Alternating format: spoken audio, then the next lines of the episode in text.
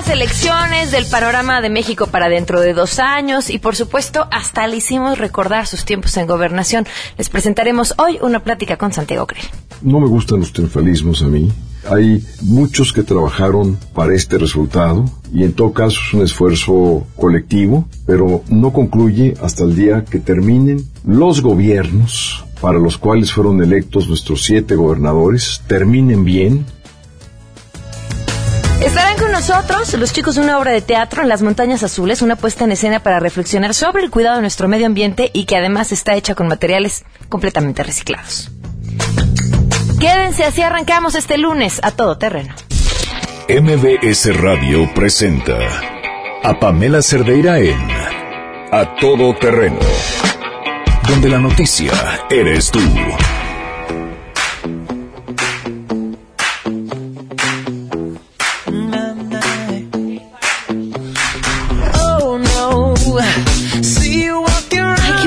Cancioncita para empezar la semana. Bienvenidos, gracias por acompañarnos este lunes 20 de junio del 2016. Son las 12 del día con 6 minutos. Soy Pamela Cerdeira y los invito a que nos acompañen hasta la 1 de la tarde. Tenemos mucho que comentar, pero sobre todo que compartir. Así que las formas de estar en contacto, el teléfono en cabina 5166125.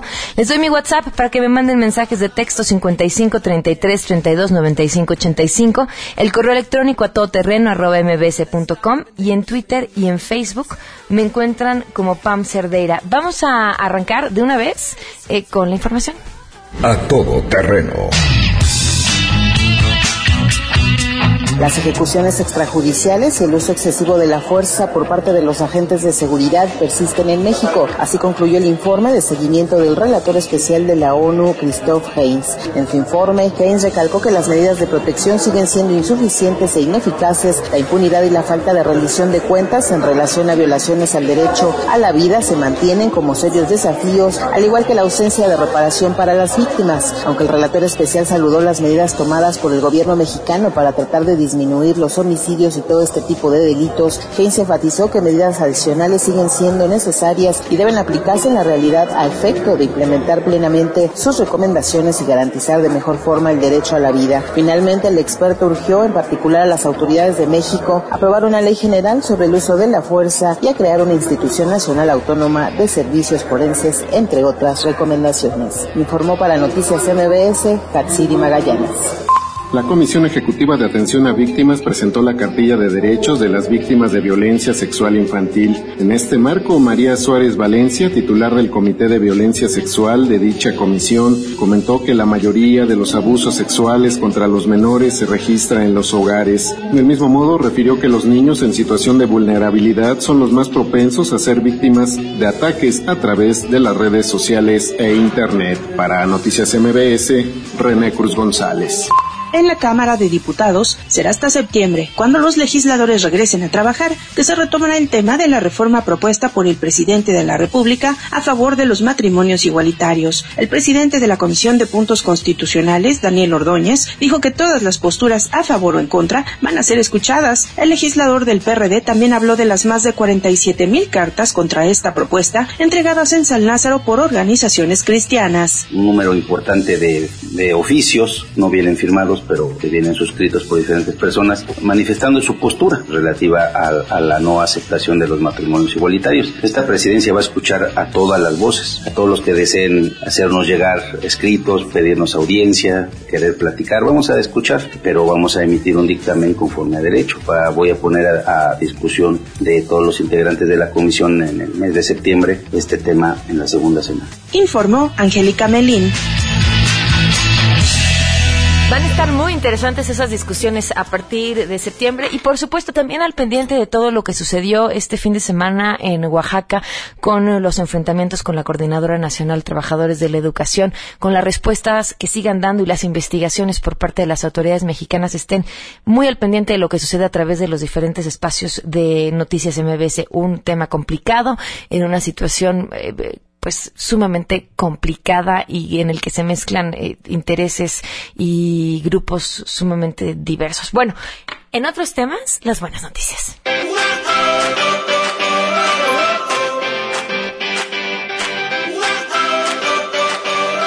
El día de hoy celebramos a esta mexicana, Daniela Campuzano, que se ubicó en el segundo lugar en la Copa Nacional de Ciclismo de Montaña en Alemania.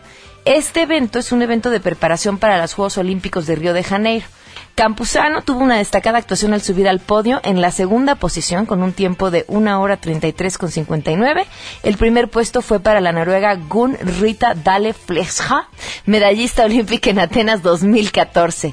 La bandera de la elección mexicana que competirá en Río 2016 viene ya de conquistar una copa en la República Checa. Dice que en las últimas dos competencias se ha sentido mejor en el arranque y eso le ha ayudado a mantenerse en buenas posiciones. Cada competencia es aprendizaje y se siente muy orgullosa de compartir el podio con esta checa, una persona a la que admira desde hace mucho y el compartirlo con personas de ese nivel hace que se sienta mucho más motivada, además de que ser la banderada mexicana es un privilegio y una motivación que le permitirá entregarse al máximo en Río pues estaremos al pendiente de su actuación y mientras tanto muchísimas felicidades. Aprovechamos para mandar saludos, saludos a Luis Enrique Tobar, a Raúl Corona y a Sismaí González, a Miguel Fernández, paisano en California que nos escucha todos los días desde el trabajo. También saludos a Alan Rodríguez, que le manda saludos a sus amigos del taller Ángel, Jesús y Mayolo. También para Ángeles y Chucho, que por cierto, desde hace 10 años no puede ver y nos escucha todos los días. Te lo agradecemos muchísimo, Chucho. Gracias a todos los que nos escuchan y sobre todo los que están en contacto y, y, nos cuentan pues en qué van, qué traen en la cabeza, qué están pensando, qué les preocupa. Vamos a una pausa y continuamos a todo terreno. Más adelante en A Todo Terreno. Les presentamos esta plática que tuvimos con Santiago Krill, en la cual comentamos muchísimas cosas, desde cómo ve el panorama de su partido para los próximos años, pero también le hicimos recordar sus épocas en gobernación. No me gustan los triunfalismos a mí. Hay muchos que trabajaron para este resultado y en todo caso es un esfuerzo colectivo, pero no concluye hasta el día que terminen los gobiernos para los cuales fueron electos nuestros siete gobernadores, terminen bien. Queremos conocer tus historias. Comunícate al 5166-1025. Pamela Cerdeira. A todo terreno. Donde la noticia eres tú. Volvemos. Pamela Cerdeira regresa con más en A Todo Terreno, donde la noticia eres tú. Marca el 5166125.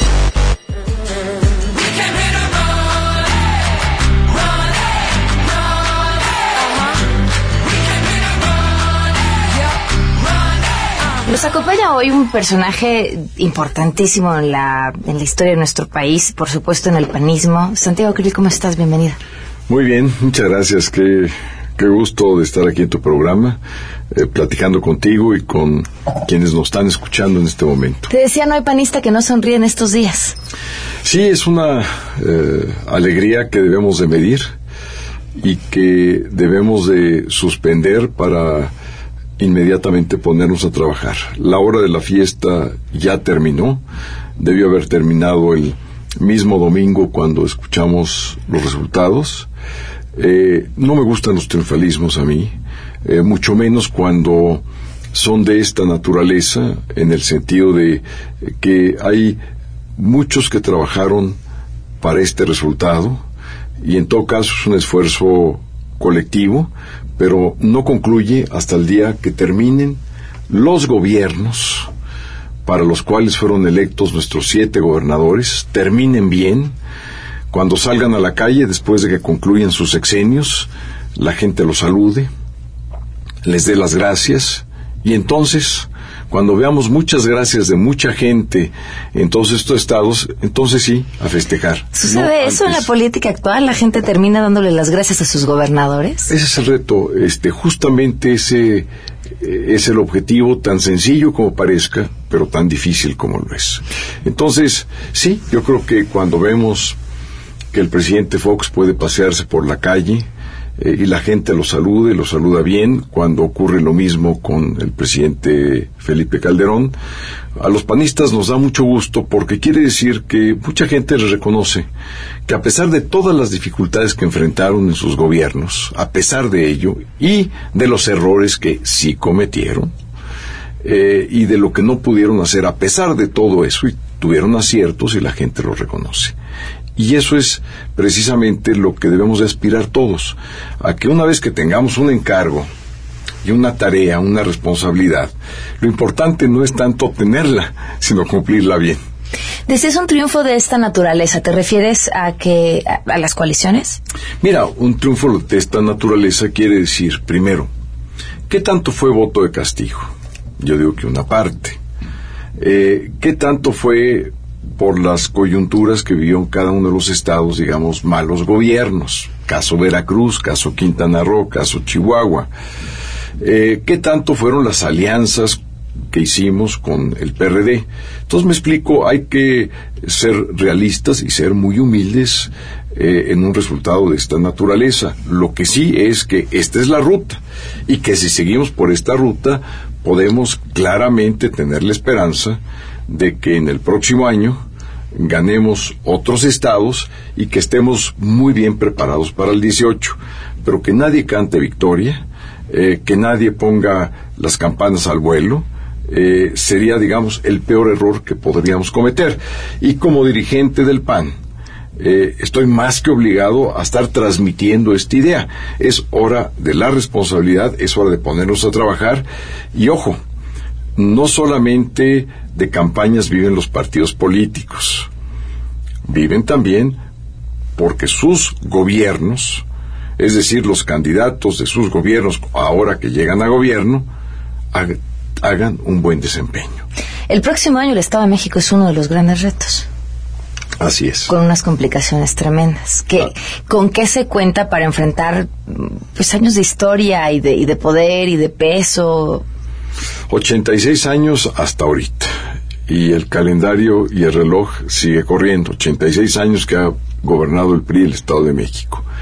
Mira, tenemos que romper ahí con una cultura, con una forma de ser, eh, que se ha impuesto en el Estado de México y que ha permeado a otros estados y a la política nacional. Una cultura de sumisión, de corrupción, de complicidad, de simulación. Una cultura muy propia de Atlacomulco, por decirlo de una manera muy clara, eh, que hemos visto repetida en el gobierno federal en muchos ejemplos eh, y en muchos niveles y que no queremos ver los panistas que se repiten en un nuevo gobierno federal.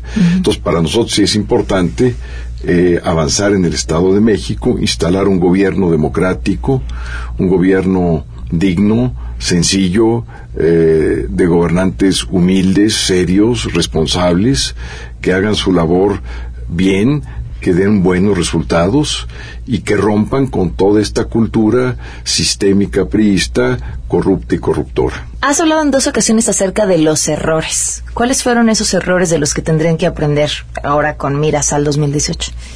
Mira, yo, yo creo que el cambio debíamos de haber hecho de manera mucho más profunda.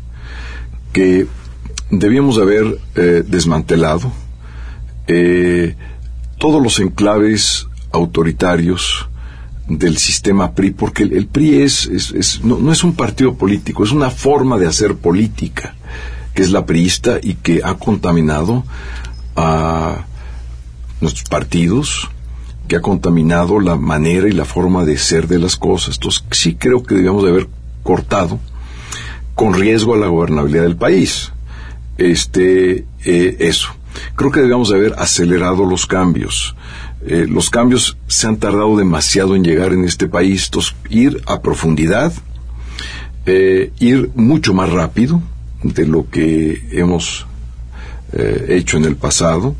¿Qué cambios? Mira, por ejemplo, esto de la corrupción. Este, por ejemplo, las reformas que apenas emprendimos en materia de telecomunicaciones, estas debieron de haberse hecho hace 10 años. Este, ya el mundo eh, de la tecnología ha avanzado de tal manera que quizá las reformas que estamos haciendo hoy resulten obsoletas para mañana en materia de telecomunicaciones, en materia de energía. Pues, ¿qué te digo? Si estas reformas las hubiéramos hecho cuando el barril estuviese a 100 dólares eh, de precio y no como está la mitad de eso o menos de la mitad, eh, pues tienen otro valor esas reformas. este, las reformas en materia de competencia económica, México tiene demasiados monopolios. Eh, un monopolio es malo, pero ya muchos son muy malos y se llevan una parte muy importante de la renta nacional de este país y quedan muy pocas manos. No por algo, pregúntate por qué México, sin ser, digamos, una de las principales economías del mundo, estamos más o menos en el lugar 14, ¿por qué tenemos a los más ricos de los más ricos del mundo? ¿Por qué México?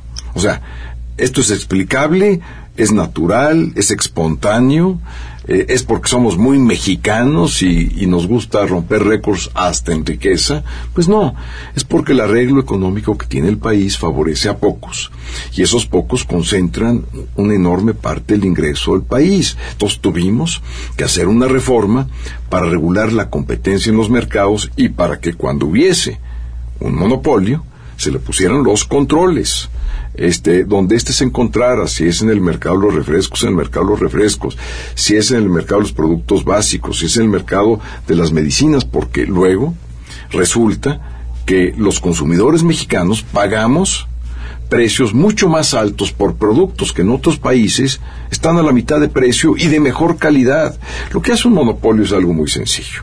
Como tiene el control de un mercado, el que tú quieras, si es teléfonos, teléfonos, si son los refrescos, son los refrescos, si es la cerveza, son las cervezas, si son los canales de distribución eh, de las verduras, son las verduras.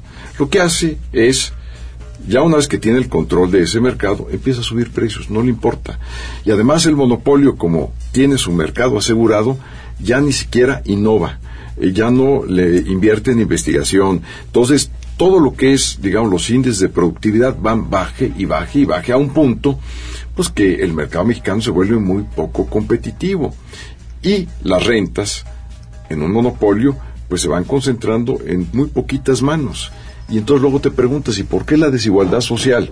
¿Por qué México es uno de los países más desiguales? Bueno, pues por el arreglo económico que tenemos. Entonces, si hubiésemos nosotros empezado a reordenar la economía, la competencia económica, eh, la energía, eh, la educación, eh, el, combate a la corrupción, el mejoramiento y la modernización de nuestras instituciones, antes, pues estaríamos mejor. Este, ¿Qué estaban haciendo? ¿En qué estaban pensando? Pues la este, una de las cuestiones fueron los obstáculos que enfrentamos. Si hubiésemos tenido nosotros los votos de mayoría en un Congreso, pues otro gallo cantaría.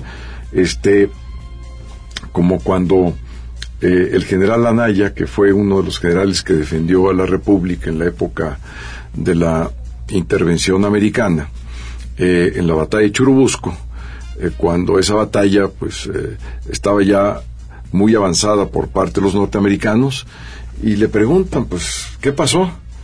Pues si yo hubiera tenido parque, ustedes no estarían aquí.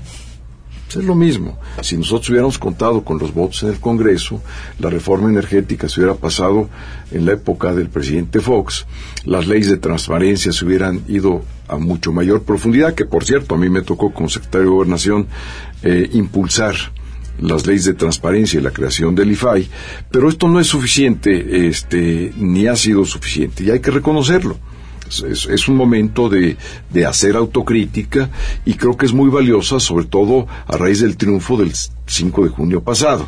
Eh, en vez de estar eh, poniendo las campanas al vuelo, estamos tratando de hacer una reflexión muy profunda de hacia dónde vivir el PAN. Y el PAN tiene la misión de transformar a México, de, de, irse a fondo al tuétano de ese viejo sistema corrupto, corruptor, que ya nos debemos de quitar. Es, eh, es un cáncer para todos y para todo, no le sirve a nadie. Vamos a ir a una pausa y continuamos en esta plática con Santiago Krill a través de A Todo Terreno. Pamela Cerdeira es A Todo Terreno. Síguenos en Twitter, arroba Pam Cerdeira. Regresamos. Pamela Cerdeira está de regreso en A Todo Terreno. Únete a nuestra comunidad en facebook.com. Diagonal Pam Cerdeira. Continuamos.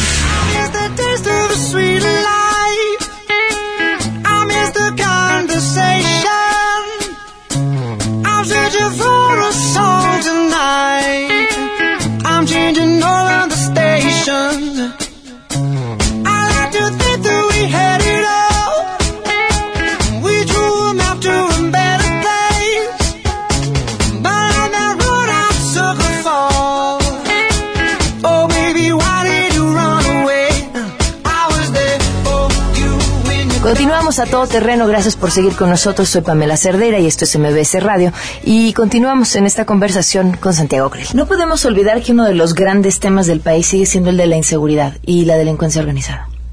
¿Cómo ves la situación hoy?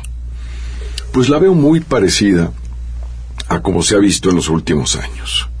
Eh, una delincuencia organizada eh, que domina eh, territorios, líneas de tránsito y de pues por donde van las rutas de la droga, una violencia que contamina municipios e inclusive estados, como es el caso de Tamaulipas o como es el caso de Michoacán, dos estados inclusive muy distantes eh, en distancia, uno está en el Golfo y otro está en el Pacífico. Este, eh, una delincuencia corrupta y corruptora porque se mete a todas partes, no respeta absolutamente nada, si no respeta territorio, si no respeta leyes, si no respeta, pues no respeta nada. Entonces sí creo que eh, es hora de que eh, el gobierno nos diga cuál es la estrategia y en qué se diferencia esta estrategia a la estrategia que tanto criticaron del gobierno anterior nuestro. ¿Te parece que es igual?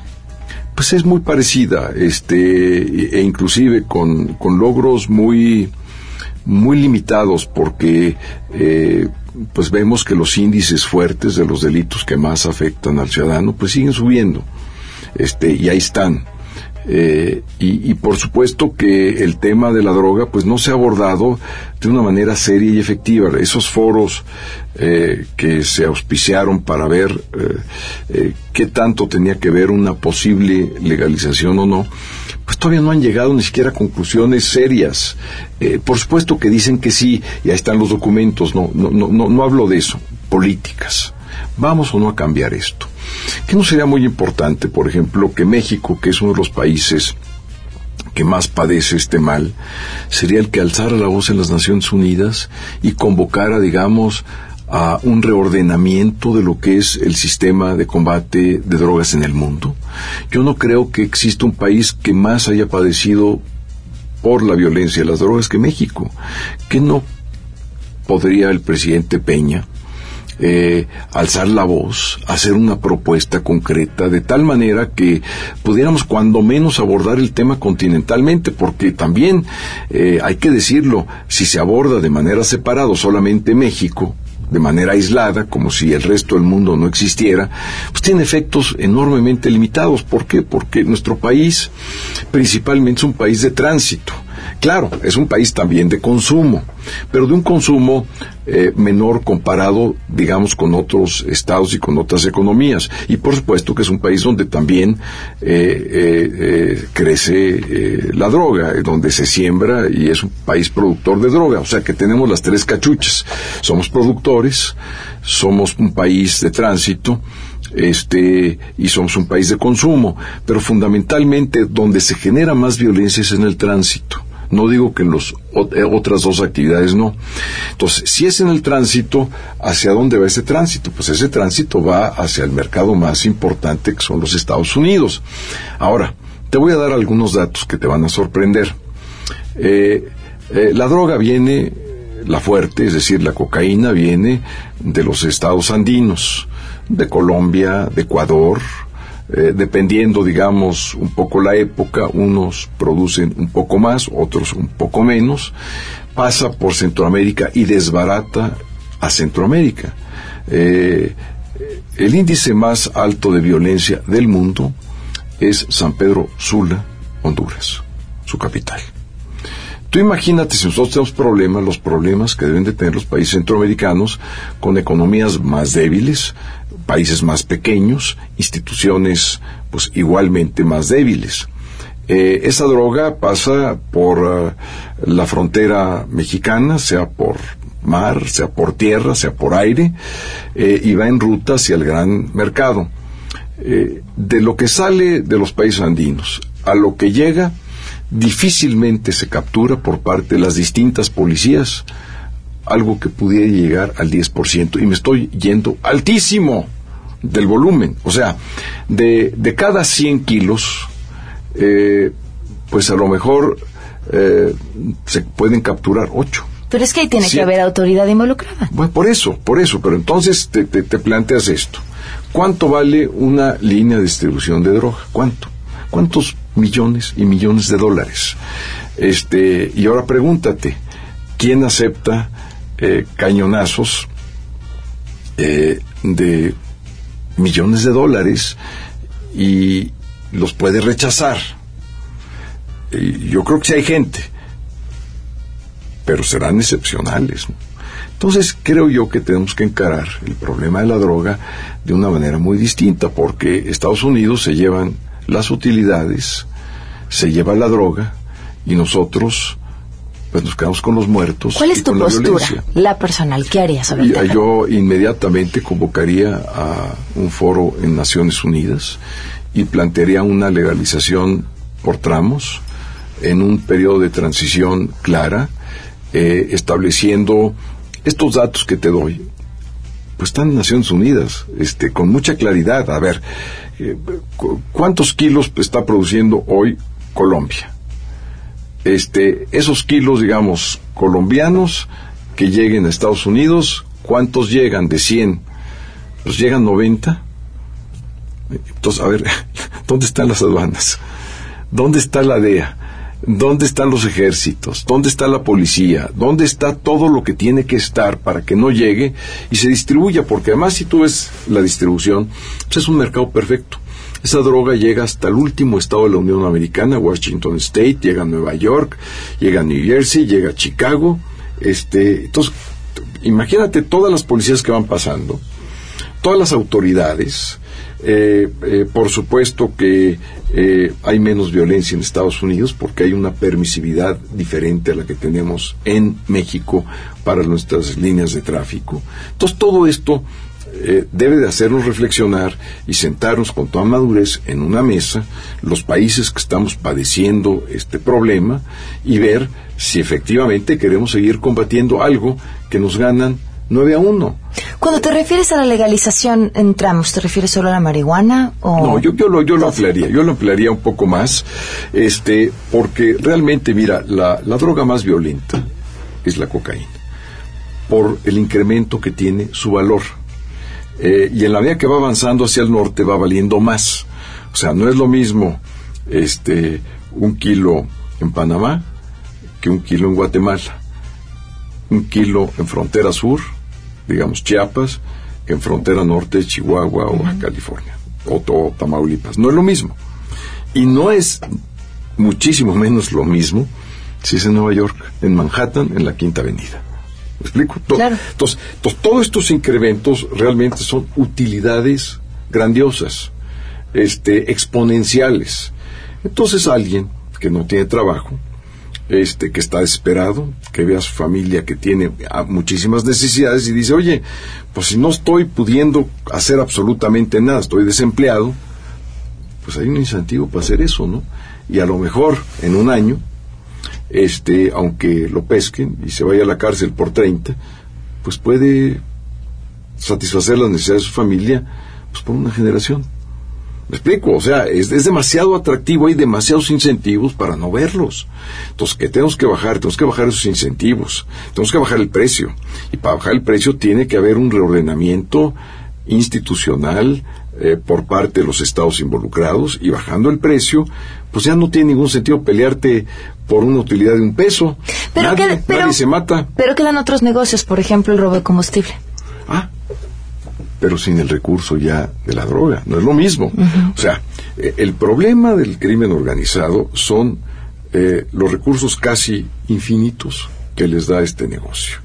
Los otros negocios pues les dan menos recursos y son mucho más complejos y además son mucho más fáciles en su captura, en su persecución, en su identificación. Eh, no es que no vayan a existir, el crimen organizado ha existido desde siempre ese no es el tema.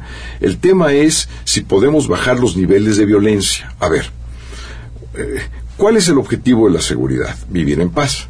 Entonces, en la medida que podamos bajar los niveles de violencia, pues lo demás no es que sea lo de menos menos, pero sí es de mucho menos, ¿verdad? Claro. Entonces, eso es el punto. El punto es ver cómo bajar esos niveles de violencia. Entonces, vamos a ver. Eh, eh, este, hacer una operación expansiva con militares, etcétera, te da más o menos violencia. Este, eh, atacar a un cartel de esta manera en donde vas a estar descabezando y vas a estarlo fragmentando y se va a generar, digamos, que se empodere el sicariato, que son los los, gatilleros, Los gatilleros, eh, conviene o no. Entonces, todas esas decisiones, que son muy difíciles de tomar porque, eh, eh, en principio, cualquier gente que esté actuando ilegalmente la tienes que ir a capturar como Estado. Entonces no puedes diferenciar, a lo mejor sí, a lo mejor no, dependiendo los efectos, porque entonces te metes en muchos líos. Entonces esto requiere, digamos, de un arreglo institucional, estructural, desde abajo. Y por los distintos estados. Y yo creo que México tiene todos los argumentos del mundo y además tiene todo el sufrimiento, todo el dolor que causa esta violencia para que nuestro presidente se vaya a Naciones Unidas y como le hizo Nikita Khrushchev, cuando no le estaba haciendo caso a la Asamblea, se quitó un zapato y agarró a zapatazos el podio hasta que la gente se cayó y le empezó a poner atención al señor Khrushchev, que era el eh, ministro de la Unión Soviética. Pues es que debía hacer. Entonces, yo sí quisiera ver a mi gobierno en estos temas, pero no en foros acotados, medidos, con conclusiones que bien saben de entrada que ni se van a hacer y que se van a ir diluyendo y es como para tapar el ojo al macho, como se dice. Pues no le sirve al país. ¿Quiénes son las cartas fuertes del PAN? Pues mira, los liderazgos que se han, digamos, revelado, eh, pues son los que están. Este, Margarita, que ya nos dijo que ella quiere buscar la candidatura del PAN y qué bueno, y va fortaleciendo su liderazgo. Está Rafael Moreno Valle, que es el segundo que ha dicho formalmente que también va y ha hecho un buen gobierno y tiene un buen resultado electoral, o sea que también va adelante en, ah, en ese camino. Seguramente vendrán otros eh, que alzarán la mano eventualmente. Y lo importante, y esto hay que entender, es que para que el PAN sea fuerte necesitamos muchos liderazgos, como los que acabo de mencionar, Margarita, Rafael, que se fortalezcan. Y los panistas tenemos que fortalecerlos.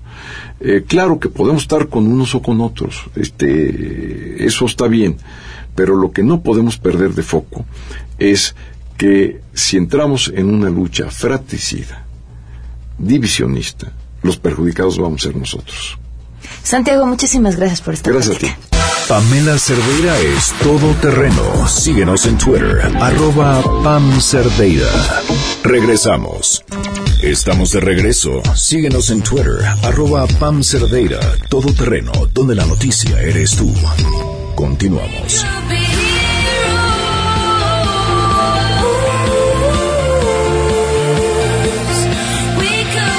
Gracias por todos sus comentarios a través de Twitter y a través de WhatsApp en el 55 33 32 95 85. Tengo en mis manos el programa de una puesta en escena, que yo ya sabía que era una puesta en escena ecológica, se los platiqué al inicio de este espacio. Pero ahora me voy enterando que el mismo programa, así cuando llegue, ¿qué le hacen ustedes a los programas de las obras de teatro? A menos que sean fanáticos del teatro, las guardan. Pero la mayoría van para la basura saliendo de la obra de teatro. Esta no.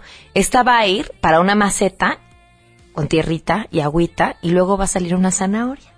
¡Qué increíble idea! Bienvenidos de verdad, gracias por digo, es parte de una idea mucho más grande, no crean que solamente por eso están aquí sentados el día de hoy. Mariana Trejo, bienvenida. Hola, muchas gracias, buen día. Alfredo Gatica, bienvenido. Gracias, Pamela, buen día. Y Emanuel Morales, bienvenido, gracias por acompañarnos. Hola, ¿qué tal? Buen día, muchas gracias por el espacio. A ver, cuéntame, ¿de qué se tratan las Montañas Azules? Pues Las Montañas Azules es la historia, es una obra apocalíptica que habla de, de un futuro no muy lejano, donde ya hay una escasez de recursos y donde un gobierno está dividiendo a la, a, a la humanidad.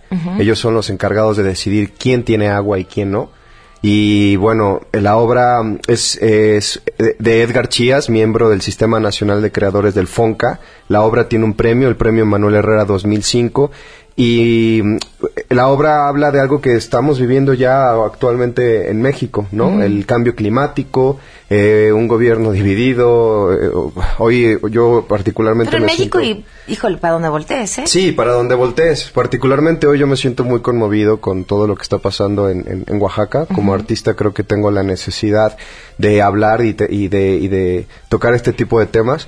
Y lo estamos haciendo con esta obra porque al final eh, estamos hablando de, un, de una humanidad eh, de una humanidad dividida que lo único que quiere es este pues tener una mejor calidad de vida pero que no nos la están permitiendo tal vez las cabezas que, que se encargan de que nosotros estemos pues en este en este país como estamos no oye a ver esa es una buena discusión eh, porque finalmente sí nos encanta voltear para arriba y decir, es que están haciendo mal su trabajo. Pero si volteamos a ver muchos de los problemas, tienen una base ciudadana. O sea, sí estamos esperando de un gobierno que nos cuide, nos apapache, nos resuelva y nos entienda. Y si volteamos a ver lo que nosotros hacemos, híjole. Sí, fíjate que esa eh, fue una de las razones por las cuales decidimos hacer este montaje lo más ecológico posible, porque no queríamos que fuera violento para el medio ambiente. Por ejemplo, nuestros vestuarios este, son de materiales reciclados, nuestros programas de mano, nuestra escenografía, porque de una, es, es verdad lo que tú dices, no toda la culpa es del gobierno. Nosotros tenemos una posibilidad de hacer que esto cambie. Como artistas desde nuestra trinchera, nosotros podemos llevar a, la reflexión este tema para que las 150 o 200 personas que vayan al teatro, pues lo pongan en su, en su mesa como un tema de eso, de reflexión, ¿no? De hablar de, de, la escasez del agua, que es algo, algo muy grave, algo que no estamos muy, muy, muy alejados de, de vivir. A ver, a la hora que hacen sobre este tema su bandera para esta puesta en escena, ¿qué tan complicado es a la hora de decir, bueno, bueno, pues aquí sí tenemos que contaminar un poquito porque pues ni modo que no lo hagamos de esta forma, ¿no? O sea, final, dicen que finalmente entre tantos males tendrías que escoger menos grave. Pues eh, Intentamos no hacerlo, o sea, justamente eso, ¿no? Intenta hacer Nada, los boletos. Hacer teatro es muy difícil. Hacer levantar una puesta en claro, escena. Es, eso. Eh, nosotros qué hacemos, pues producimos cultura. ¿Para qué? Para que llegue.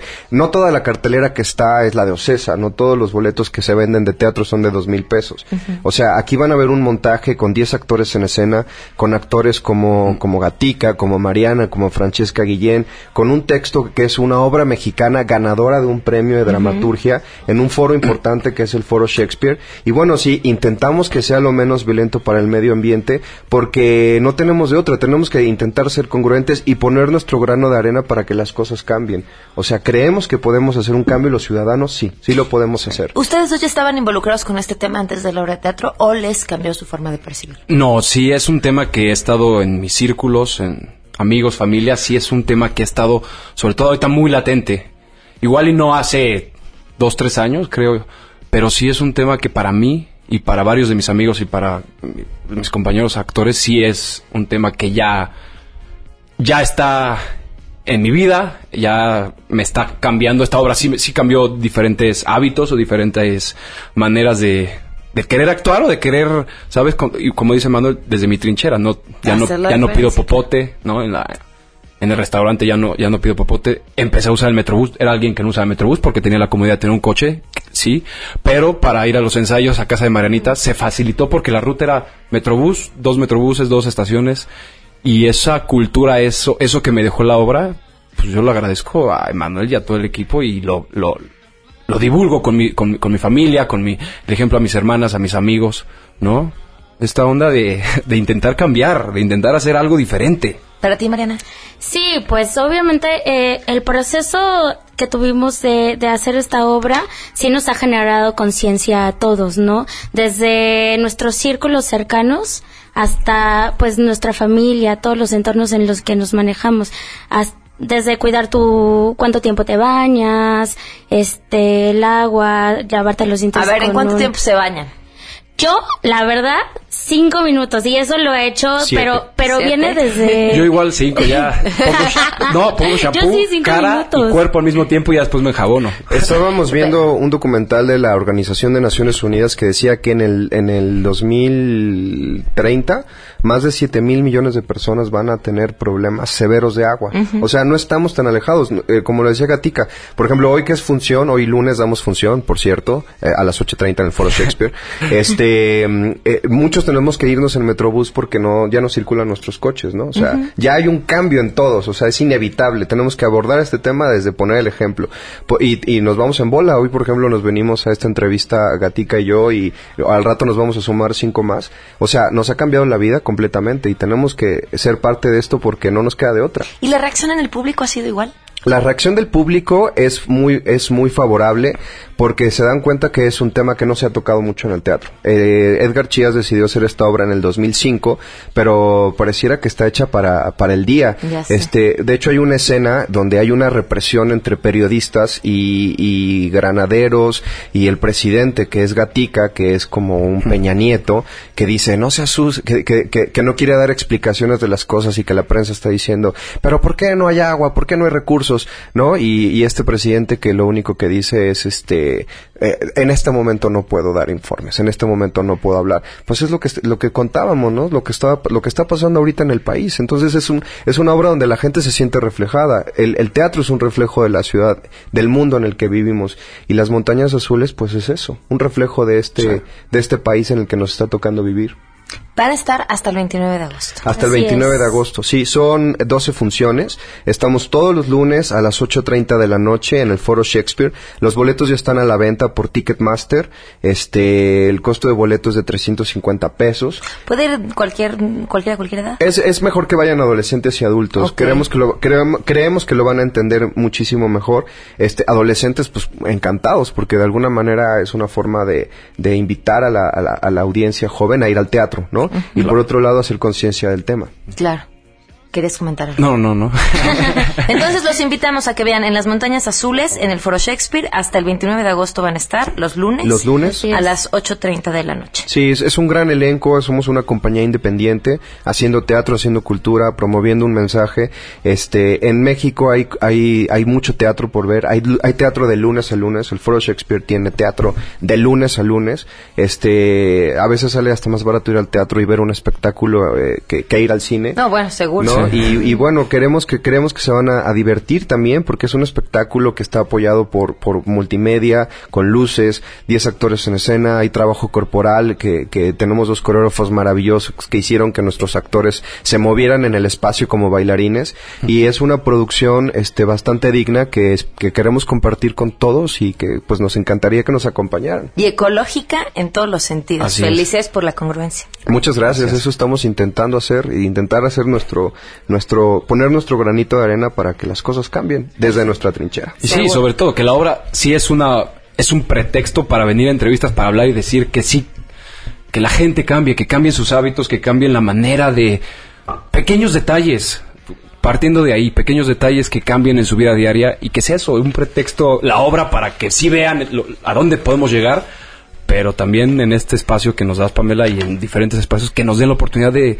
pues, de decirle a la gente que nos está escuchando que cambie sus hábitos y que se preocupen y se ocupen de ellos y de su entorno. Muchísimas gracias, Alfredo, Mariana, Manuel, muchas gracias. Muchas gracias, por el espacio. Buen día a todos. Buen día. Oigan, y por último, por cierto, les recuerdo de este gran servicio de Dish OTT que les va a permitir ver todas las series, las mejores series de los contenidos premium de HBO Go y de Fox Más, solamente teniendo internet.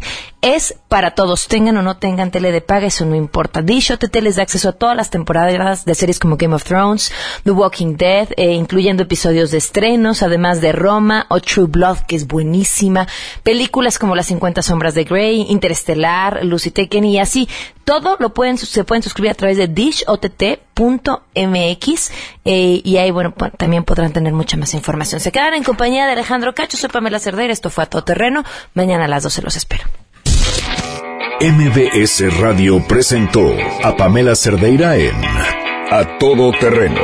Te esperamos en la siguiente emisión, A Todo Terreno, donde la noticia eres tú. MBS Radio, en entretenimiento, estamos contigo.